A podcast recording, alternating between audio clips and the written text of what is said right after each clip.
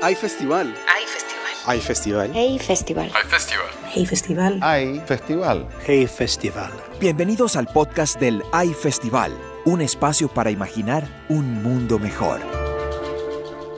Nos encontramos en el marco del High Festival de Cartagena de Indias con el periodista peruano Joseph Zárate y los activistas colombianos Isabel Cristina Zuleta, Pedro Vicente Duarte y Jonathan Luna. Los hemos reunido para hablar sobre la lucha por la defensa de la tierra y la protección del medio ambiente en un momento donde, según un estudio de la revista Nature Sustainability, el número de activistas que luchan por la protección del medio ambiente asesinados entre 2002 y 2017 se incrementó en un 50%.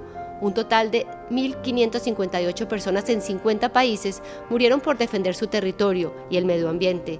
Latinoamérica no es la excepción. Según Global Witness, en 2018 164 defensores fueron asesinados, 24 de ellos en Colombia. Se suma que muchos de ellos han recibido amenazas y atentados, incluidos algunos de nuestros invitados.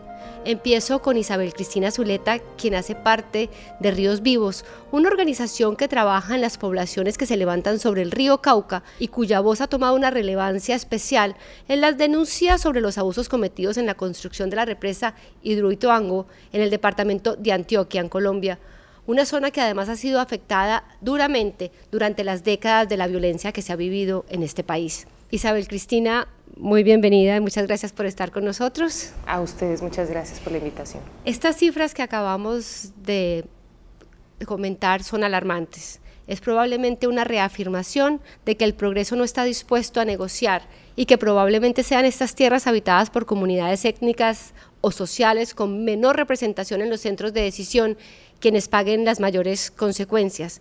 ¿Qué la llevó a usted a decidir luchar por la tierra y cómo podría describir la experiencia de estos años? Yo creo que hay ocasiones en la vida en que uno no toma la decisión. La, vida toma decisiones por uno también. Realmente no hay, una, no hay un momento en el que me senté y dije, voy a seguir haciendo esto el resto de mi vida.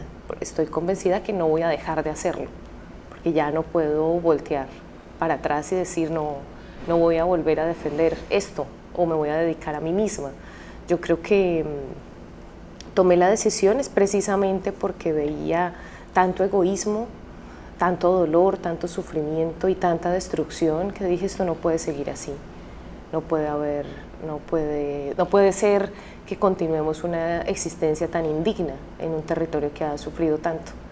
Entonces, en ese momento, yo creo que uno se llena de indignación y decide hacer algo. Lo que pasa es que no sabe qué. Uno cuando arranca el ejercicio de un activismo social, uno no sabe realmente lo que está haciendo, porque actúas por intuición.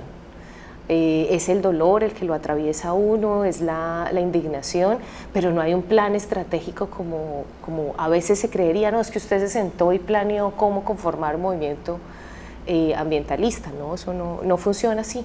Uno va por ahí con emociones, sentimientos, y pasiones, deseos, anhelos, eh, que es realmente lo que mueve el mundo. Al mundo no lo mueven ni las cifras, ni los planes, al mundo lo mueven los sentimientos eh, y esos sentimientos se traducen en acciones. ¿Cómo se fue conformando? O sea, uno nace este, este sentimiento, nace esta iniciativa, pero hay que encontrar el camino. ¿Cómo lo fuiste encontrando? Yo lo encontré conversando precisamente con las personas, sentándome en el parque de los municipios, escuchando, eh, principalmente escuchando, en conversaciones tranquilas, eh, tomando aguardiente, tomando tinto. así se encuentra el camino y entre muchas ideas se va configurando cosas por hacer, acciones concretas, porque también creo que ahí a veces se peca y esa es la diferencia entre el activismo. El activismo son acciones concretas conducidas a buscar un fin específico. Entonces nosotros empezamos a eh, pensar qué hacer para llamar la atención de los que nos estaban eh, arrebatando el territorio, de los que nos estaban robando las aguas, de los que estaban destruyendo el bosque.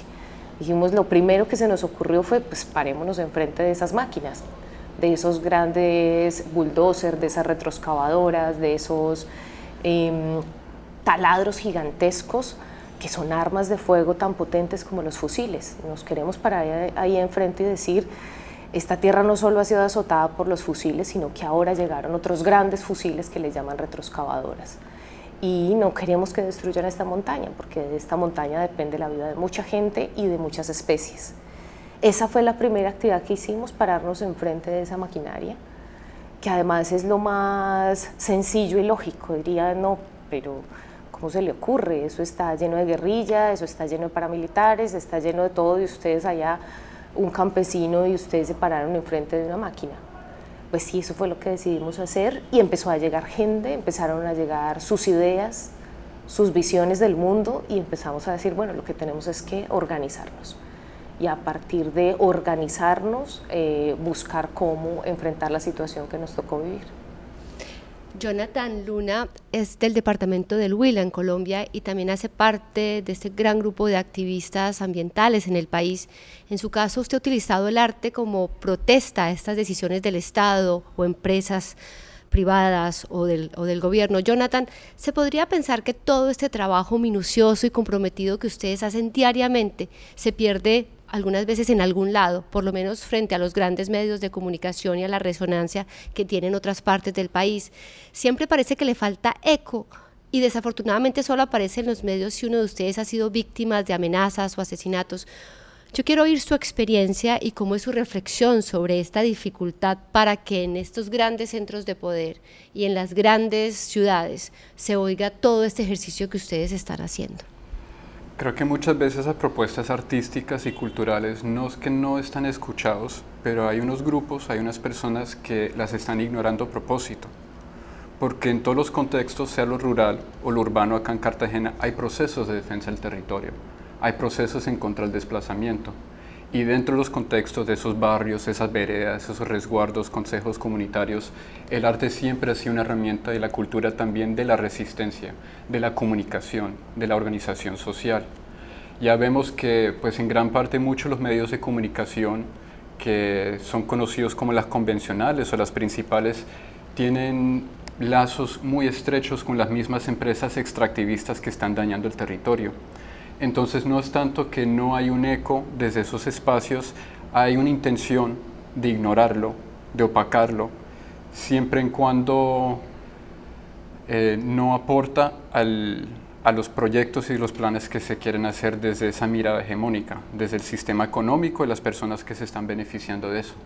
Pero si uno aprende a mirar un poco más allá, desde las propuestas comunicativas, sean las emisoras comunitarias de muchas comunidades rurales, desde las propuestas del performance, el teatro, el graffiti, el muralismo, eh, existe un gran conocimiento y un repertorio, no solamente en este país, pero en el mundo entero, del aporte de artistas y también trabajadores culturales que quieren dar otra cara y otra mirada sobre el territorio y las personas que vivimos ahí.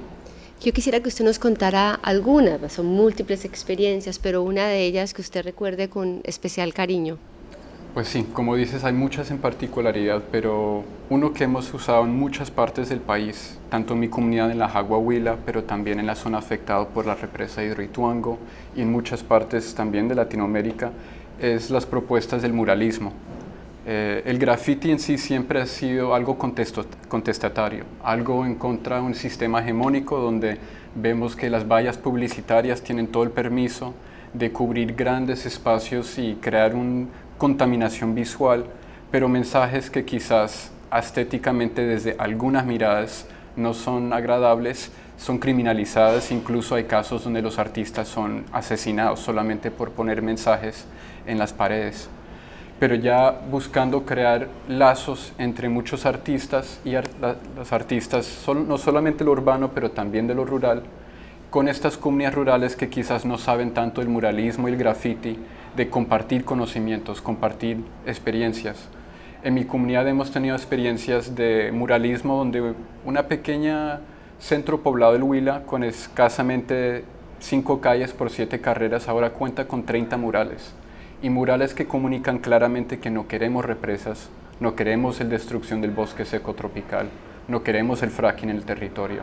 De esos murales por lo menos hay cinco donde se ve la represa desmantelada, en ruinas, comunicando claramente a cualquier persona, sea de las mismas empresas o visitantes al territorio, a qué les está apostando las comunidades de este, de este territorio. Pedro Vicente Duarte también es activista y hace parte de Ríos Vivos como Isabel Cristina Y yo quería hacer una pregunta muy específica aquí, ¿qué somos capaces de sacrificar como sociedad por aquello que llamamos progreso? ¿Y cómo se entiende eso de progreso visto desde la gran ciudad y desde áreas más rurales como de las que ustedes luchan? Pues eh, yo veo que podemos sacrificarlo pues, eh, por la comodidad. Es una discusión que hemos tenido también en el movimiento. Es que eh, bueno, que es por la, que la comodidad es algo como muy lesivo, porque es que lo que hemos visto en el movimiento es que la ciudad está muy cómoda. Todos los que vivimos en la ciudad, pues, o muchos de los que vivimos o compartimos en la ciudad a veces, eh, pues vivimos cómodos en ese, en ese entorno donde tenemos todo, donde tenemos todo. Entonces estamos dispuestos a sacrificar a todo un territorio, a toda una, una, zona en donde están especies, donde no solo conviven los humanos, sino hay un montón de hábitats vegetales, animales, y estamos casi dispuestos a arrasarlo todo por nosotros tener electricidad o pues un televisor para poder ver las noticias o para poder ver alguna cosa. Entonces es, es algo así difícil de, pues digamos para mí, de, de, esa sensación, de, verme como tan, tan impotente frente a qué se hace, digamos con las ciudades, porque pues las ciudades para mí son el problema, porque es las ciudades las que están necesitando todos esos recursos de los cuales están explotando a un montón de campesinos y de seres vivos para poder sostenerlas. Entonces es esa comodidad que pues a mí me parece que es lo más, lo más dañino, que estamos tan cómodos que podemos hacer hasta lo imposible para poder mantener esa comunidad.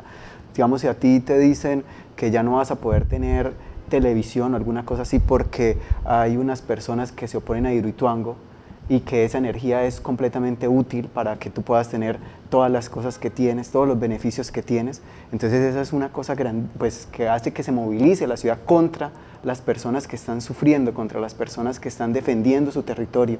Entonces eso es lo que a mí me parece que puede ser pues, ese, ese, ese, como ese escollo importante que hay que empezar como a trabajar en la ciudad, porque pues eso es lo que pasa. Si vemos que esa comunidad, se, esa comodidad se, digamos, se desmantela o se, o se parte, pues lo que hacemos es unirnos para podernos para poder que esa comunidad no se caiga, entonces, eh, o esa comodidad, perdón. Entonces, eso creo que es lo peor que, que, lo que vivimos en la ciudad. Aquí tenemos varios puntos. Estamos hablando, bueno, del llamado progreso, porque cada vez los, los seres humanos somos como expansionistas, necesitamos más y más y en la medida que el capitalismo se hace mayor, pues busca eh, expandirse más para estos bienes naturales, pero también estamos en una época donde la discusión sobre el cuidado del medio ambiente, aunque nos falta muchísimo y todavía hay grandes empresas y grandes poderes que se oponen, cada vez está tomando mayor conciencia. ¿Cómo juntar esto, eh, Isabel Cristina, por ejemplo, cómo mostrar esa lucha que ustedes hacen también para proteger las tierras y proteger estas comunidades, pero también en este aspecto de proteger el medio ambiente? Bueno, la idea de progreso que realmente es nueva es... Eh, es casi como la avanzada del neoliberalismo. Es una idea que lo que hace es implementar unas necesidades en el ser humano, eh, como, lo decía, como lo decía Pedro, decirte que no puedes vivir sin aire acondicionado, decirte que no puedes vivir sin ciertas comodidades. Entonces lo que hace es la implementación de unas necesidades irreales, porque sin eso sí puedes vivir. O sea, sí puedes vivir sin aire acondicionado y no te vas a morir. Entonces lo que hace esa idea de progreso es trasladar lo esencial precisamente para que no lo veas. Es una, eh, una manera muy sofisticada de simulación, porque lo que nosotros tenemos que hacer es volver a lo esencial, volver a qué es lo que realmente necesitamos. ¿Qué necesitamos? Respirar. Eso es absolutamente indiscutible y necesitamos pensarlo, porque se ha vuelto como nadie piensa en que necesita respirar, pero resulta que el aire que estamos respirando es absolutamente contaminado, que nos está envenenando. Y nadie, ni ricos ni pobres, puede vivir sin respirar. Eso no tiene clase social, no tiene ni siquiera condición geográfica. Entonces, ¿cómo juntar esas luchas? Hay que volver a pensarnos en la necesidad de respirar y de respirar bien y de respirar limpio. ¿Y eso qué implica? Pues implica que haya menos carros, implica que haya menos industrias, pero tenemos que elegir, tomar decisiones conscientes en quieres andar en carro o respirar. Y eso no son decisiones sencillas. No son decisiones sencillas porque hay toda una estratagema precisamente de a quienes conviene que necesitemos los vehículos para que no pienses en respirar, para que pienses en los vehículos, en cuál es el vehículo de moda, cuál es la última marca o la falsa idea de que los vehículos eléctricos van a resolver el problema, cuando nos van a aumentar el problema. Entonces, no solo ha tenido la capacidad de esa idea de progreso de imponernos necesidades, sino falsas soluciones. ¿Cuáles son las falsas soluciones? Decirnos que los vehículos eléctricos van a solucionar el problema del calentamiento global. Decirnos que eh, unos bosques sean intocables. Los bosques son en tanto dinámicos. O decirnos que los bosques de pino son la solución. O sembrar bosques son la solución. No, un bosque su principal característica es la diversidad. Si es un bosque de una sola característica, no es un bosque, es un cultivo. Entonces ahí estamos hablando de las falsas soluciones, es la capacidad que tiene el sistema capitalista de engañarnos.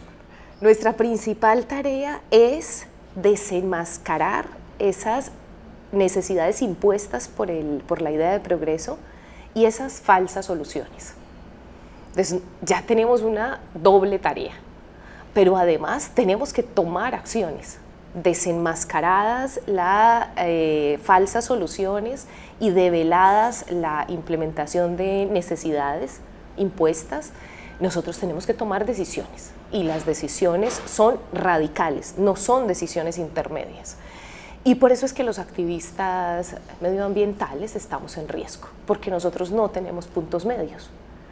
Yo conversaba el día de ayer con el alcalde de Medellín Daniel Quintero precisamente eh, estaba muy incómodo sobre nuestra propuesta de desmantelamiento de las represas. Es que ustedes son muy radicales. ¿Por qué no llegar a un punto medio? Porque la vida no tiene puntos medios. O sea, nosotros no podemos discutir si estar medio vivos o medio muertos, porque nosotros estamos haciendo una apuesta por la vida y por una perspectiva intergeneracional. ¿Qué quiere decir la perspectiva intergeneracional? Que nuestra lucha es para los que no han nacido ni siquiera para nosotros mismos. Nosotros estamos luchando por los niños que están naciendo en este momento. Sabemos que no vamos a tener aire limpio hoy. Sabemos que la vida está en riesgo, pero queremos que haya posibilidades de que esos niños pues tengan eh, vida. Nosotros no podemos ser tan egoístas, no podemos decir destruyamos ya, estoy cómoda ya, eh, como lo que quiera, así la huella ecológica de, de las flores que tienen aquí sea grandísima, porque esas flores son de, son de tierras frías, no deberían estar en Cartagena, porque la huella que implica tener esas flores, la huella ecológica es altísima y eso lo tendríamos que saber. Entonces tenemos que volvernos más observadores, tenemos que saber en qué lugar estamos para poder transformar esas realidades, si no ni siquiera podemos hablar, porque no podemos sentir, no podemos percibir. Hay muchos alimentos de los que están sirviendo hoy acá que no deberían estar en esa mesa. Si tuviéramos una trazabilidad de la huella ecológica de lo que estamos haciendo todo todos los días. Y ahí es donde viene un gran sentido de educación y de concientización de, las sociedades y ahí es donde también juega un, gran papel las nuevas generaciones. Y yo te quería preguntar, Jonathan, en este trabajo artístico que haces, ¿cómo es trabajar con, esos, con los niños, con los más jóvenes, que yo creo que si tienen una mayor conciencia de todo este problema ambiental, eh, la lucha por las tierras, el conservar. Creo que hay una semilla que es bien importante. Claro que sí, incluso lo que hemos visto es que muchas veces las metodologías y los lenguajes de muchos de estos procesos que las mismas personas adultas participando hablan que están en lucha por sus hijos, por los niños, por los nietos, son espacios totalmente excluyentes de los niños de las próximas generaciones, son reuniones aburridas, son contextos en donde no conduce a la participación de esas personas, los niños, las niñas, la juventud. Hemos visto que tanto el arte y las propuestas culturales son la mejor herramienta para ir eh, enganchando, articulando a las personas jóvenes, la niñez a estos procesos. Eh, vemos que sea por medio del performance, el teatro, el muralismo, eh, las propuestas audiovisuales, la música, todos son metodologías en que los niños, las niñas pueden expresarse desde su entender del mundo, desde su conocimiento y sentirse en su salsa, propiamente comunicando, eh, creando un, un lenguaje, un mensaje que tiene algo estético, sea artístico, cultural, que va más allá de crear algo bonito, pero también va a comunicar efectivamente qué es lo que ellos desean, qué es lo que ellos anhelan para sus futuros, en sus territorios. Y vemos que si no ha sido por el arte y la cultura, muchas veces vemos que estos espacios poco a poco la niñez no quiere participar, porque son espacios que quedan muy estériles para ellos y realmente no ven que ellos se pueden expresarse de una manera adecuada allí. Entonces, tanto el arte y la cultura son fundamentales en estos procesos de defensa del territorio, del medio ambiente, para que las próximas generaciones también se puedan ir desarrollando y ya cuando llegan a ser adultos no solamente son grandes artistas, pero también son personas con grandes capacidades de liderar procesos de defensa del territorio. Joseph, usted se plantea en el libro una pregunta que creo que hace parte del eje de esta discusión. ¿Qué somos capaces de sacrificar como sociedad por aquello que llamamos progreso? ¿Cuál es su reflexión después de tantos años de trabajo en el terreno? Creo que, algo que, me hizo pensar o algo que yo comencé como a pensar mucho mientras escribí el libro es cómo desde eh, el sistema económico, político eh, en el que vivimos, se menosprecia otras maneras de pensar eh, el bienestar, el progreso. ¿no? Solemos pensar que el progreso lineal visto desde una manera occidental, supone acumular eh, bienes, ¿no? Tener un carro, tener eh, una casa, hacer una maestría en el extranjero, tener una cuenta de ahorros considerable, etcétera, ¿no? Este, y creemos que es la única manera de pensar este, esa categoría. Entonces, mientras yo escribí el libro, me daba cuenta que yo mismo, como periodista y como autor, pensaba de esa manera, ¿no? Este, y mientras escribía esa historia, yo mismo ponía en crisis esa manera de pensar, ¿no? Al poder acercarme, por ejemplo, a cómo viven las comunidades amazónicas en mi país, por ejemplo, que tienen otra manera de relacionarse con el espacio, con, la naturaleza, ¿no? Por supuesto que también necesitan servicios básicos, salud, educación, ¿verdad? Vivienda, porque son ciudadanos, ¿no? Este, pero su relación con la naturaleza es diferente a la que tú o yo podamos tener, ¿no? que vivimos en la ciudad, que nos hemos criado en la ciudad. ¿no? Entonces, creo que escribir el libro no solamente me permitió a mí poner sobre la mesa o denunciar una injusticia, ¿no? este, o informar, sino que también me hizo pensar a mí mi propia condición como ciudadano, como consumidor. ¿no? Entonces creo que lo que yo intentaba hacer a través del libro es tratar de trasladar esa pregunta, esa reflexión a los lectores. ¿no? Afortunadamente, em, cuando publiqué mi libro eh, en, mi país, este, mucha gente, este, eh, digamos, que toma decisiones, por ejemplo, gente que está en el Poder Judicial, en los ministerios, gente del mundo académico, me escribía, ¿no? porque sentía de algún modo, o me decía de algún modo, que, las historias sobre las que yo escribí este, les hizo pensar en ciertas cosas y que querían hacer algo al respecto. Yo creo que el periodismo cumple también esa función de, poner en crisis este, esas certezas que normalmente tenemos, este, para poder, eh, eh, darnos cuenta que hay algo que no está funcionando bien.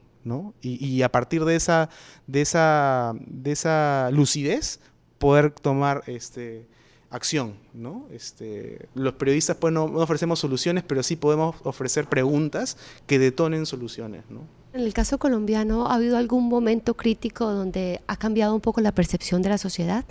Bueno, nosotros tenemos eh, una historia de crisis permanente. Entonces es muy difícil hablar de, de momentos críticos porque vivimos en crisis. Casi que nosotros no tenemos la posibilidad de decir cuándo estamos tranquilos para visibilizar la crisis. Nosotros nos enfrentamos a una crisis permanente que hace que sea más difícil visibilizar esas, esas otras crisis. Yo creo que eh, pues hemos tenido coyunturas dentro de la crisis permanente muy drásticas, lo que ocurrió en Barranca Bermeja con el derramamiento de petróleo, todos los derrames de petróleo ocurridos tanto por las acciones militares de, las guerrillas o por eh, la acción militar del Estado también, de desprotección de esas fuentes de contaminación, han alzado la crisis sobre los ríos, sobre las ciénagas eh, y sobre los cuerpos hídricos. Pero también hemos tenido eh, crisis relacionadas con la preocupación por legislaciones lesivas. Entonces la sociedad ha tenido que moverse alrededor de lo que ha pasado con el fracking. Toda esa discusión con el fracking ha movilizado realmente a la sociedad. Pero el caso más cercano, el que me toca directamente a mí, a mi comunidad, es precisamente Hidroituango. Hidroituango ha tenido una serie de crisis que han hecho que la sociedad se piense realmente sobre qué son los ríos en Colombia. Menos del 1% de los grandes ríos en el mundo están libres. Tenemos una gran crisis sobre los ríos en el mundo porque se les ha robado su libertad. Nosotros sentimos que la crisis que ha generado Hidroituango realmente puso fin a las grandes represas en el país. No hay manera de que se vuelva a ser una gran represa en Colombia sin que se tenga como referente la destrucción de un gran río como es el río Cauca, la destrucción de un ecosistema que está en vía de extensión en el planeta como es el bosque seco tropical. Entonces ya se puso referentes lamentablemente con el dolor de mi gente, con el sufrimiento eh, que hemos tenido que padecer, pero se puso un referente para que esto no vuelva a suceder. Precisamente eso, eso lo conversaba ayer con el, con el señor alcalde. Y él está consciente de eso. no va a volver a haber una gran represa. Hoy no sabemos qué hacer con esta, con esta crisis que tenemos. Él dice que hay que salvarla bajo cualquier perspectiva porque es peor desmantelarla. Nosotros seguimos insistiendo en que los ríos deben de recuperar su libertad, no por esta generación, sino por las futuras, porque tienen su propia dinámica. Entonces, en todos los ámbitos hemos tenido crisis en el país. Bueno, la crisis de los páramos que precisamente se, se desató por el riesgo en el que estamos de que los páramos eh, los concesionen para la gran minería. Cuando la gente empezó a pensar las principales fuentes hídricas de este país se van a dedicar a sacarles el oro, eso no tiene ningún sentido, eso es completamente absurdo. Ahí hubo una conciencia sobre los páramos. Entonces el páramo, eh, los páramos cercanos a Bogotá, empezaron toda la gente a movilizarse, a darle significado a los páramos, porque la gente de ciudad decía, ¿qué es un páramo? Todavía no había conciencia de lo que era un páramo. Y el páramo de Santurbán pone una línea realmente muy alta, de decir, bueno, los páramos son esto, son donde nace el agua para la ciudad, para todos, para los ricos, para los pobres, eh, es el agua de todos. Y, y, eso genera una gran movilización. Entonces nosotros hemos tenido todas esas crisis ambientales, todos esos ejercicios de movilización, desgraciadamente con situaciones muy duras para, para los ecosistemas y para la gente, para los vivos. Eh, y los que creemos muertos, como las piedras, las rocas, las montañas, que no están muertos, pero algunos los creen muertos, y ellos están en formación y se están manifestando también en relación a la crisis. Entonces, por eso es que esa montaña se está cayendo, por eso es que nuestras cordilleras se están manifestando. Yo creo que ha habido una conciencia en Colombia precisamente de esos otros seres a los que se tendría que consultar y eso cada vez eh, uno lo va escuchando en escenarios muy escépticos, realmente los científicos que nos creen que somos como esotéricos y que tenemos toda esta, esta idea de la naturaleza que habla, no, no es una idea, es una certeza, es una constatación porque ya ha demostrado que habla. Y bueno, eh, en medio de todas esas crisis, nosotros sí vimos un momento muy importante con los acuerdos de La Habana que permitieron que se visibilizaran los conflictos ambientales en Colombia. Porque uno en medio de la confrontación, nosotros hicimos movilizaciones en medio de las balas cruzadas entre el ejército y la guerrilla, y nos ha tocado así porque no tenemos otra condición. O sea, yo nací en medio de la guerra, no, no he tenido un momento de paz, he tenido una esperanza de paz, un respiro de paz que se dio cuando se firmaron los acuerdos y cesaron los bombardeos y definitivamente un respiro es un respiro, o sea, pudimos hacer grandes movilizaciones, pudimos hacer eh, mayores expresiones culturales, hicimos performance, pues porque ya no teníamos miedo de quedar en medio del fuego cruzado. Entonces nos da una amplitud, nos da un espacio, ahí se visibilizaron las luchas ambientales, pero porque cesaron las balas. Las balas no dejan escuchar, las balas son el ruido que impide que los reales problemas surjan y se visibilicen en el país. Entonces, más que una crisis, una coyuntura de esa esperanza de paz que nos permitió eh, visibilizar eh, las problemáticas socioambientales. Las guerras por las tierras es algo que hemos visto en Latinoamérica desde hace décadas y siglos y se seguirán viendo y tal vez con mayor intensidad. Y esto mismo se extiende prácticamente al mundo entero. El periodismo ha dado la espalda a esta lucha a los activistas en muchos lugares del mundo, y, pero otros pocos han dado visibilidad y hago memoria en Colombia lo que hizo Alfredo Molano o usted mismo lo que ha hecho en Perú, pero no cree que falta una sensibilidad del oficio del periodismo de cubrir estos temas. Por supuesto, por supuesto, ¿no? Eh, y creo que creo que hay algunas razones, hay algunas razones que habría que, que analizar de por qué pasa esto, ¿no? Este, eh, normalmente la cobertura que se hace, al menos en, lo que yo he podido ver en mi país, cuando hablamos de hacer cobertura de lo que llamamos el periodismo ambiental, ¿no? Eh, que cubre, digamos, el espectro de eh, los conflictos sociales causados por las industrias extractivas, por ejemplo, ¿no? En mi país, cuando se hace cobertura de ese tipo de, de casos, este, inmediatamente suele haber o bien una cobertura, una cobertura muy superficial porque los medios no te dan el tiempo ni los recursos para hacer una cobertura en profundidad, es decir, envían un reportero que está un día o dos, eh, levanta un poco de información y escribe su nota, ¿no? Y nada más, ¿no? No permanece en el lugar, no reflexiona junto con la gente, no recoge los pareceres, los pensamientos, lo que siente la gente, ¿no? Este, para empezar, está ese escenario, ¿no? Y cuando lo hace, o cuando intenta hacerlo de una manera un poco más profunda, se suele contar la historia desde el punto de vista del de la ciudad. Y muchas veces ese punto de vista está condicionado por esta manera de pensar el progreso occidental. Frente a ese punto de vista, lo que pasa en la cobertura es que inmediatamente se, estigmatiza al otro, a quien está protestando.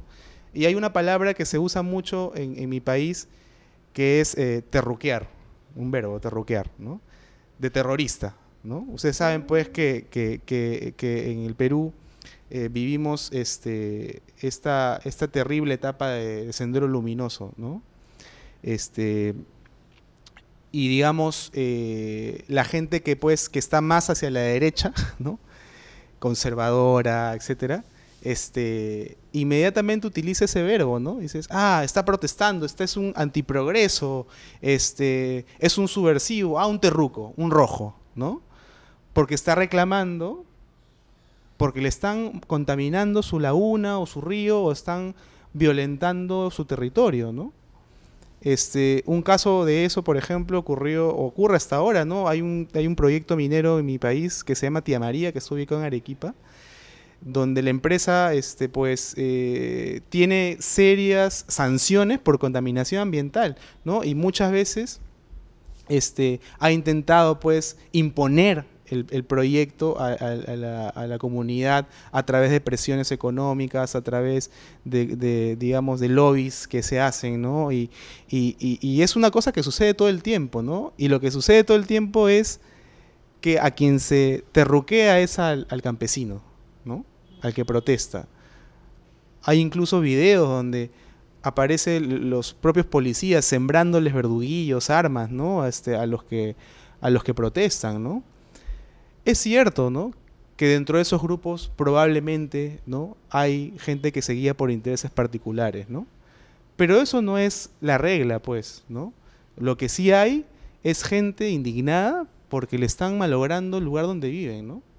Yo siempre me preguntaba, ¿no? ¿Qué pasaría si ocurre un derrame de petróleo, por ejemplo, no sé, en el, en el corazón del distrito más pudiente de Lima, ¿no? ¿Qué pasaría? ¿Cómo cubriría la prensa? ¿No? Sería un escándalo, ¿no? Inmediatamente llamarían, pues, este, no sé, ayuda internacional, qué sé yo. Eso sucedería. Y lo que está, por ejemplo, hace una semana, este, un, un camión, para que veas un poco también qué efecto tiene la corrupción ¿no? de los municipios y de las autoridades. Un, alcalde de un distrito que se llama Vía El Salvador invirtió menos dinero en una obra de una, una pista, había un desnivel, años se quedó así, años por la corrupción, ¿no? Luego pasó hace una semana un camión con gas y al pasar el desnivel se rompió el lugar, eh, digamos, el, tanque donde estaba el gas, se esparció por dos, tres calles, alguien encendió su auto y todo eso explotó, ¿no?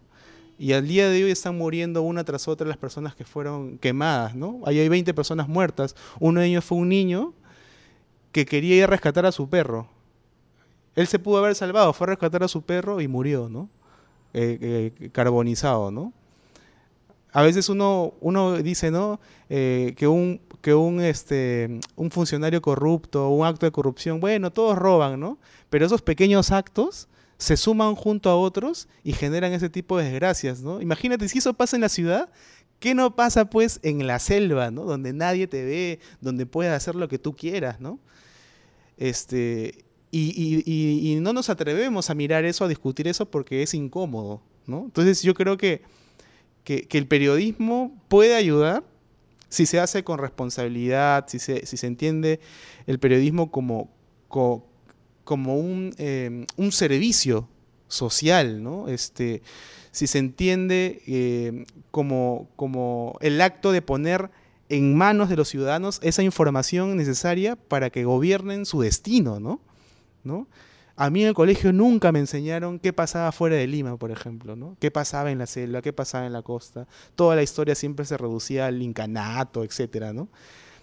Este, y por eso, por ejemplo, yo me emocioné mucho cuando eh, mi editor me dijo que mi libro, por ejemplo, lo iban a editar para que lo lean en los colegios, por ejemplo, ¿no? Que lo lean los adolescentes, ¿no? Eso es, para mí, es, es el mejor regalo porque, porque precisamente creo que necesitamos eso, ¿no? Que, que tengamos una conciencia mayor de lo que está pasando, aunque sea duro, pero saberlo para poder tomar una acción al respecto, ¿no? pueden jugar aquí con todos estos proyectos artísticos de divulgación los nuevos medios sociales y cómo están siendo utilizados por activistas como ustedes para poder mandar estos mensajes? El arte y la cultura es de las mejores herramientas para difundir. Eh, uno de los procesos que ha existido ya cumple 20 años, que nace de manera internacional y ha tenido incidencia tanto en Colombia, en Guatemala, México, en Venezuela, es el colectivo Diseño La Colmena y el colectivo Diseño La Colmena hace unos murales portátiles enormes que son el resultado de una investigación en campo sobre diferentes problemáticas, sea la minería de carbón, el extractivismo, la militarización de los territorios, el neoliberalismo. Y el medio de comunicación del colectivo Diseño La Colmena siempre ha sido la ilustración. Eh, se ha enfocado en el dibujo, en la ilustración, reconociendo que es un medio comunicativo que va más allá de la palabra escrita que esos dibujos se pueden explicar en cualquier idioma. Acá en Colombia hablamos casi 70 idiomas, no incluyendo el castellano. Y esas obras se han trabajado en el Wayunaik, en el Nasayú, en el Namrik. Eh, se pueden trabajar con comunidades campesinas que son analfabetas. Y como estamos hablando de temáticas como el neoliberalismo, hasta las personas más estudiadas se pueden aburrir rápidamente tratando el tema. Pero cuando son animales enfrentando robots y máquinas particularmente extraños, ahí agarra un poco la atención de las personas. La curiosidad domina la persona y quiere entenderlo, quiere saber qué es lo que está pasando ahí. Entonces, eso es un ejemplo, pero igual las obras de teatro, las performances, por ejemplo, cuando muchachos de la zona afectada por el proyecto hidroeléctrico El Quimbo en el Huila intentaban vender una botella de agua en la plaza mercado por un millón de pesos, diciendo a los mayores es que esta es la última agua que queda porque ustedes ya dejaron secar los páramos y los ríos ya están contaminados. Y es como usted es el único agua que queda, te lo vendo un millón de pesos. Y esas mismas estrategias por medio de la curiosidad y la reflexión son lo que pueden llevar más allá los trabajos muy importantes que se, se realizan desde el periodismo, desde la escritura, desde las investigaciones, de llegar a otras audiencias, a otros contextos y comunidades, otras culturas, donde también se están viviendo estas realidades pero muchas veces, como había mencionado antes, el lenguaje es excluyente. Entonces es también crear nuevos lenguajes que van más allá de los idiomas que de hablamos, de los lenguajes que se están escribiendo y poder ir más allá de esas diferencias culturales o la formación académica o formaciones eh, informales que tenemos y crear otros lenguajes más universales que llaman la atención a las personas para tomar esas acciones contundentes para generar los cambios que queremos. Pedro, hay un punto que tocaba Joseph que me parece muy interesante que lo podemos poner en Colombia igual y es usted hablaba de cómo esa lucha y ese terrorismo que vivió Perú con el en esas épocas pues ha hecho que la lucha de los activistas sea más difícil porque la cataloguen directamente y la quieran poner a todos como si fueran terroristas o como de organizaciones de izquierda que no y esto en Colombia sí que lo hemos visto a, a, través de estos años que ser activistas básicamente ser venir de un grupo guerrillero por muchos años sucedió y muy difícil. ¿Qué tan difícil es luchar contra ese estigma y qué tan presente está todavía en el día de hoy? Pues es muy difícil y está actualmente, pues lo vivimos nosotros en el territorio. Solo hasta hace muy poco nos dejaron de decir guerrilleros, porque éramos los que combatíamos contra la represa de Ituango y como Ituango y esa región siempre ha sido pues, eh, pues afectada por el conflicto armado de una forma muy intensa, todas las y sobre todo porque había un montón de frentes de, la guerrilla en esa zona de la FARC, entonces todas las personas que pues estaban movilizando, querían luchar contra, pues, contra el progreso, este progreso entre comillas, o desarrollo que quiere vender pues, eh, esta forma capitalista de ver la, vida, eh, éramos guerrilleros o somos guerrilleros para muchos y así nos los venden en las grandes noticias, en las grandes eh, periódicos. Entonces todos los que se oponen al desarrollo, pues eh, a, ese, a, ese, desarrollo que, que se ve, pues es, es, porque tienen una idea de, de, terroristas, de acabar, porque el bien público, que es otra idea que se ha vendido para, para las comunidades, para engañar al resto, es que tienen que obligar a unos pocos o someter o, y también eh, destruir a unos para poder que el resto o la mayoría estemos bien. Bien entre comillas también, que es bien con, con esa libertad eh, falsa en la cual vivimos, que todos podemos supuestamente escoger, pero no, es una falacia. Entonces, eh, sí, la, estigmatización, es, es, muy dura y es difícil luchar con ella. Eh, hemos tenido que hacer pues, muchos encuentros, hemos hecho, por ejemplo, me llama mucho la atención también cuando dice Jonathan, eh, de cómo comunicar. Y pues claro, nuestra organización tiene varios campesinos eh, que, son, que no saben escribir ni leer, pero al, hacer los encuentros también hacemos apartes culturales. Entonces en la parte cultural empiezan a trobar, empiezan a cantar y cada uno expresa su, su la forma que siente y, pues, y cómo ha vivido. Por ejemplo, para mí a veces ha sido pues muy doloroso porque, porque generalmente siempre que se reúne pues toda la comunidad se habla de muerte, porque la zona en donde está el territorio pues es, es muerte, o sea, todos, o sea, casi, o sea, es que no puedo decir que ninguno de mis compañeros no, no haya sufrido desplazamiento, eh, muerte de, una, de un familiar o un conocido, eh, de, eh, que haya sido, haya sido víctima de, alguna, de algún acto pues, de, esas, de esas formas violentas, terribles que ha vivido en el territorio.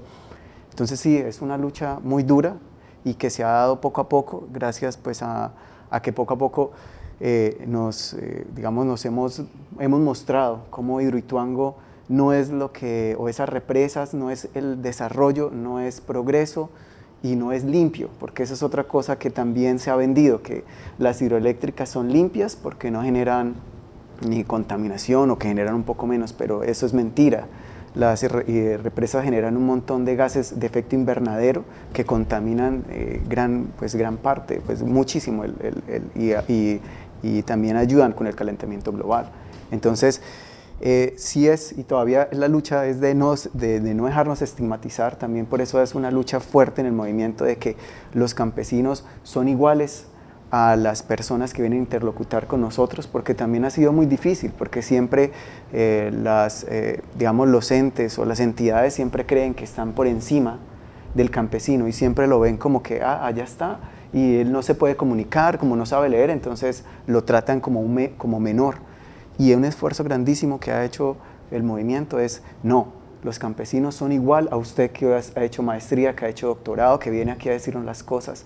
Entonces, en eso también eh, es parte de cómo luchar con la estigmatización, de decir que el campesino es igual de importante y tiene todo ese valor y todos esos conocimientos iguales de importantes a lo que tiene un doctorado en biología, como nos, nos ha tocado, o economistas que llegan a decirnos que eso es lo mejor y el campesino igual tiene la visión y pues ha traído todos esos conocimientos de, de, hace mucho que se han transmitido oralmente y pues los tiene que defender y tiene que ser a la par con el doctor o eh, que con, con cualquier persona.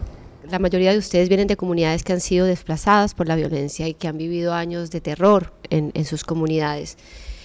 Y a partir de esta lucha que ustedes también han hecho en el activismo ambiental, también han sido testigos de otro tipo de violencia al cual se han enfrentado durante estos años. ¿Cuál es la diferencia? ¿Cuál es esta última tipo de violencia que, has tenido que afrontar tú como activista?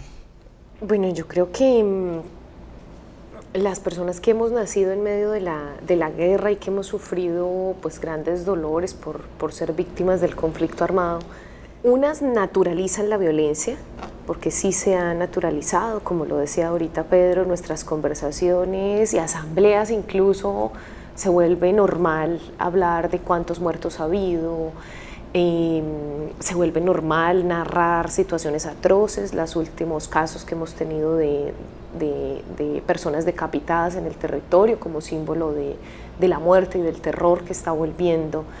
Eh, a raíz de, la situación que vive Colombia. Y esas muertes ejemplarizantes de eh, torturas, violaciones y crímenes eh, que nos dicen, que nos dan luces sobre el contexto que se está viviendo. Entonces, nosotros hemos tenido como dos facetas. Uno, que lo, tiene todo víctima. Toda víctima trata de, de decir, esto no pasó, esto no me está pasando y esto no me va a volver a pasar. Entonces uno niega eh, como mecanismo de protección para que no duela tanto porque es muy difícil soportarlo. Entonces lo primero que uno hace es negarlo. Incluso las mujeres que, que hemos sufrido violencia sexual, lo que hacemos es negarlo. Entonces, eso no me pasó. Hay un momento en el que nos toca reconocer lo que hemos sufrido y enfrentar el dolor. Entonces, al enfrentar el dolor, la gran dificultad es que al mismo tiempo que estábamos reconociendo lo que hemos sufrido y enfrentando el dolor, identificamos esta otra violencia ambiental. Estábamos eh, sufriendo las dos cosas al tiempo. Estábamos reconociendo ese dolor de tantos años, de lo que nos tocó vivir, identificando, contando a una a una las masacres. Por más que nos doliera, no se habían atrevido nadie, excepto nuestro movimiento, a contarlas una a una son 114 eh, masacres en mi territorio. Entonces las identificamos, les pusimos fechas, dónde están los muertos, si no los hemos encontrado, empezar a buscar esos muertos, empezar a buscar los desaparecidos, contar a los desaparecidos, buscar los sitios de enterramiento, identificar esos sitios para protegerlos porque los sitios de enterramiento están en riesgo, porque los actores no quieren que se encuentren a los muertos. Y eso implica resignificar la muerte porque como se naturaliza la violencia, entonces todo el mundo asume como que la muerte es lo que hay que lo que tiene que pasar, todos nos vamos a morir. Sí, pero no así, porque eso no es digno. Y la muerte hay que respetarla para poder reconocer una vida distinta. Entonces empezamos todo un proceso para reconocer, bueno, ¿cómo es que me quiero morir? ¿Cómo es que quiero eh, llegar a ese estado? Porque aquí es tan fácil morirse que entonces la vida no vale nada. Y para que la vida valga algo, tenemos que querer morir de otra manera, por lo menos pensarlo, cómo queremos morir, para poder buscar cómo queremos vivir. Y eso no es sencillo, porque uno evita pensar en la muerte como, como lo que no deseo. Eh, y hay que pensar en la muerte, y hay que darle un sentido a la muerte y resignificar la muerte en estos territorios de violencia.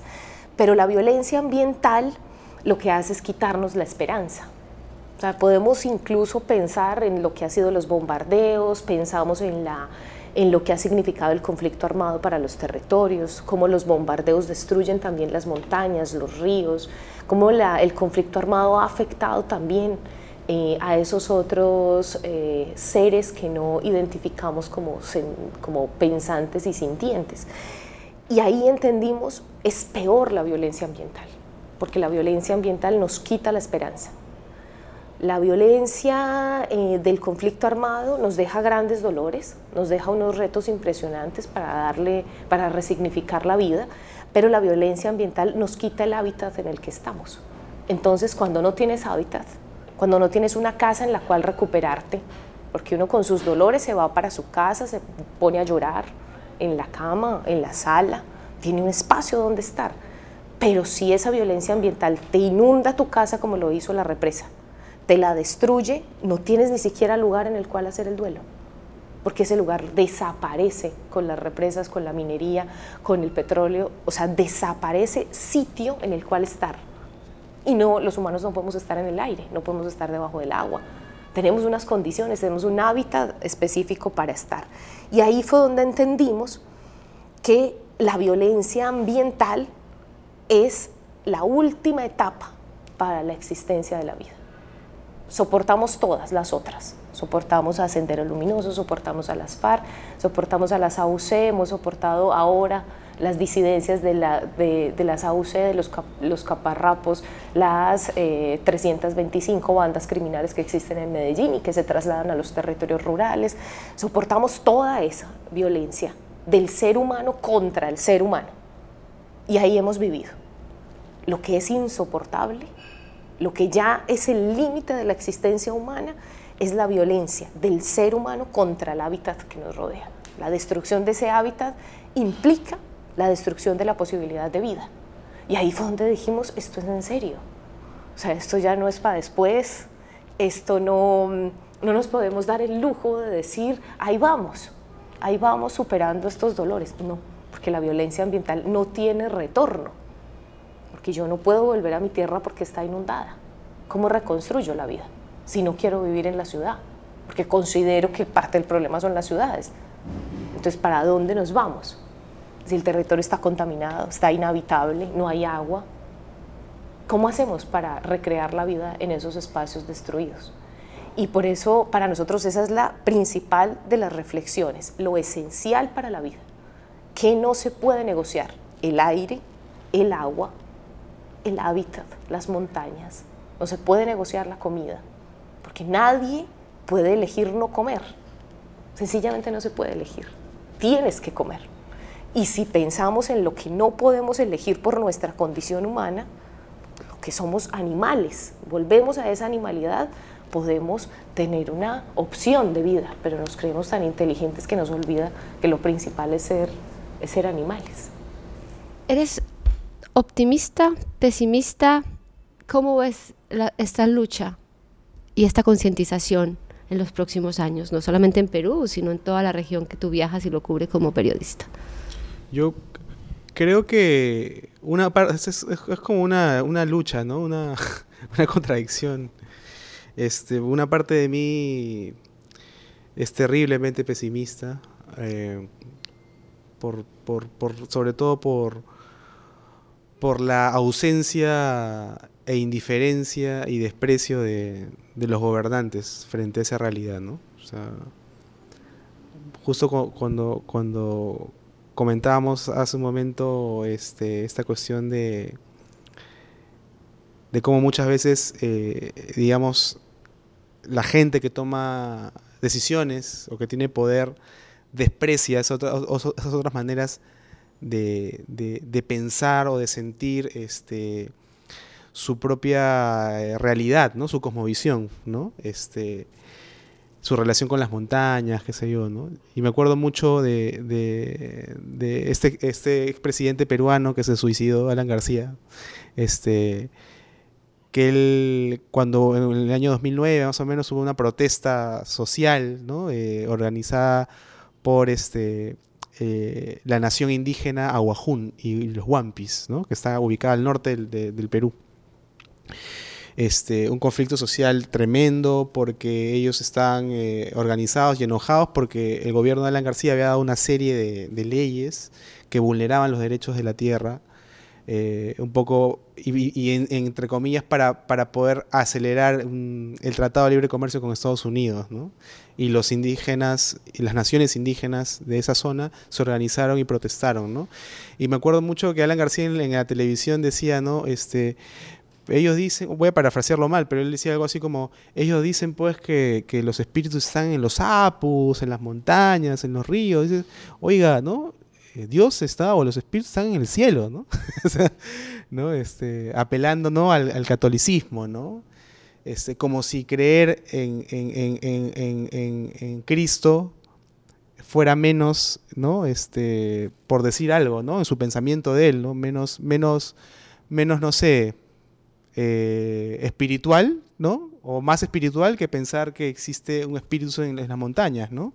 Entonces, cuando él decía eso, es un ejemplo del profundo desconocimiento, ignorancia y desprecio que existe de parte de los gobernantes por esas realidades, ¿no? Porque no, les interesa ni siquiera sentarse e intentar comprender al otro, ¿no? De plano ya te dice, no, tu manera de pensar está equivocada, ¿no? Entonces, cuando yo veo eso, en verdad que yo me, pongo muy, muy este, escéptico, ¿no? De que las cosas puedan cambiar mientras no se cambie la manera de pensar no solamente los ciudadanos, sino los que gobiernan nuestros países, ¿no? Pero por otro lado, una parte de mí le gana a la otra parte más escéptica, porque veo como al día de hoy eh, las naciones indígenas en mi país y bueno, en otros países también en Latinoamérica se están organizando, ¿no? O sea, se están cada vez más eh, empoderando, ¿no? Este, y por ejemplo, yo puedo ver el papel que cumplen las mujeres, ¿no? Por ejemplo, en las comunidades indígenas. Este, hay una mujer sobre la cual yo escribí, este, una mujer ayáninca que fue en su momento presidenta ¿verdad? de la asociación que reúne a los ayánincas. Los ayánincas es la nación más numerosa de, de la selva peruana. ¿no? Este, y, ella, por ejemplo, llegó a ser presidenta, ¿no? De, digamos, de, la asociación que reunía a su, a su etnia, ¿no?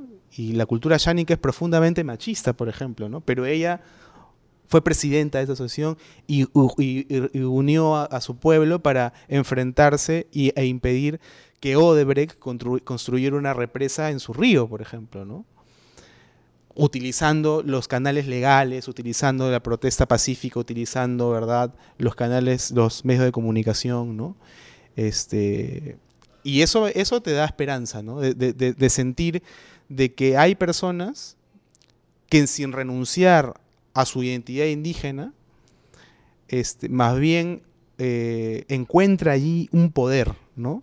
Y un poder para organizarse, un poder para planificar, un poder para, para sentarse a la mesa de igual a igual con el gobernante y decirle, oye, ¿no? Tú me tienes que escuchar, este, porque eso está pasando, este, utilizar eh, los medios, por ejemplo, de la ciencia de los mapas, la ciencia ambiental, utilizar eh, las leyes, ¿no? Este, entonces, eso, eso, eso te da un poco de esperanza. ¿no? no me gusta usar mucho esa palabra porque puede parecer como un optimismo ingenuo, pero creo que se aplica a este caso, ¿no? Este, de, que, de que sí hay, hay la posibilidad de que las cosas sean de otra manera. ¿Tú qué piensas?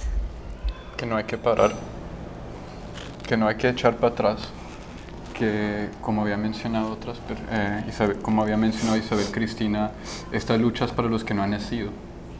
Y puede ser que yo no voy a tener hijos, puede ser que otras personas van a tener hijos, pero no es una razón por no estar participando en estos procesos. Tenemos como una obligación en lo más mínimo de entregar este planeta en las mismas condiciones en que las recibimos, ojalá mejores, pero en lo más mínimo en las mismas. Y ahorita estamos en lo rojo, estamos en lo negativo, entonces hay mucho trabajo que hacer y solamente se puede ir seguir adelante. No, yo soy súper optimista. Yo creo que eh, creo que la alegría de encontrar personas que que estamos haciendo lo que debemos hacer, de, encontrar periodistas como, como tú, de, encontrar gente que, quiera escuchar, es una gran esperanza. Nosotros nos sentimos muy solos a veces en los territorios cuando pasamos por las calles y nos dicen allá va la que está en contra del progreso, allá va la que no quieren que trabajemos, allá y tanta humillación que tenemos que recibir cotidianamente por lo que hacemos. Eh, pues eso, la alegría es encontrar gente, eh, el saber de los compañeros y compañeras en Perú, en Argentina, en México, que en unas condiciones tan duras están defendiendo los ríos, eh, se han opuesto a, toda esa falsa idea de los parques eólicos, por ejemplo, y, están ahí mujeres enfrentando esa cotidianidad tan dura y empresas gigantescas. Entonces, más que mm, eh, un optimismo ingenuo, yo creo que es la, yo creo que es la, fuente de la vitalidad de las luchas, el, reconocernos en esos pocos que somos por ahora, pero también eh, el de ayudarnos entre todos, estar tejiendo desde múltiples, desde múltiples lugares. Yo tengo toda la esperanza en que nos podemos seguir encontrando y vamos a seguir tejiendo desde esos múltiples lugares en el sentido de la, de la protección de la existencia. Para terminar. Yo soy completamente pesimista, o sea, esa es la, la visión, pero pues pesimista porque no veo que en un corto, porque veo que solo en un corto plazo es que podemos, que tenemos que cambiar. Y veo que para que ese cambio se ejerza es casi improbable que suceda, pero también como tú dices, también eh, tengo una contradicción, porque cuando comparto con mis compañeros del movimiento, pues surge como esa esperanza de que están ahí, que, eh, o con Jonathan también, que, que, somos tan cercanos, y ver como esa, ese espíritu, ese, ese positivismo, digamos así, o ese, ese optimismo, porque todo puede cambiar, pues también me hace reflexionar mucho sobre qué es posible. Y de pronto ahí es cuando veo que puede ser posible en comunidades pequeñas que sean autónomas, que puedan decidir sobre su entorno, sobre sus, todas sus, eh, todo lo que compone su comunidad. Creo que ahí es donde yo veo que puede ser la única solución o salida, eh, digamos, a, que puede salvar en cierta forma algunos espacios, alguna cosa, pero en general pues sí soy mucho más pesimista que Isabel o que Jonathan, por ejemplo. Bueno, pues damos así por cerrado este podcast del High Festival en español dedicado al activismo del medio ambiente y la lucha por la tierra. Desde el interior de la ciudad amurallada de Cartagena los acompañó Catalina Gómez Ángel y en esta ocasión contamos con la participación del periodista peruano Joseph Zárate y los activistas colombianos Isabel Cristina Zuleta, Pedro Vicente Duarte y Jonathan Luna. Gracias por acompañarnos. Realización Ojo por Ojo Multimedia. Dirección Gustavo Gordillo. En la producción ejecutiva Cristina Fuentes Larroche e Isara García Rodríguez. Hasta pronto.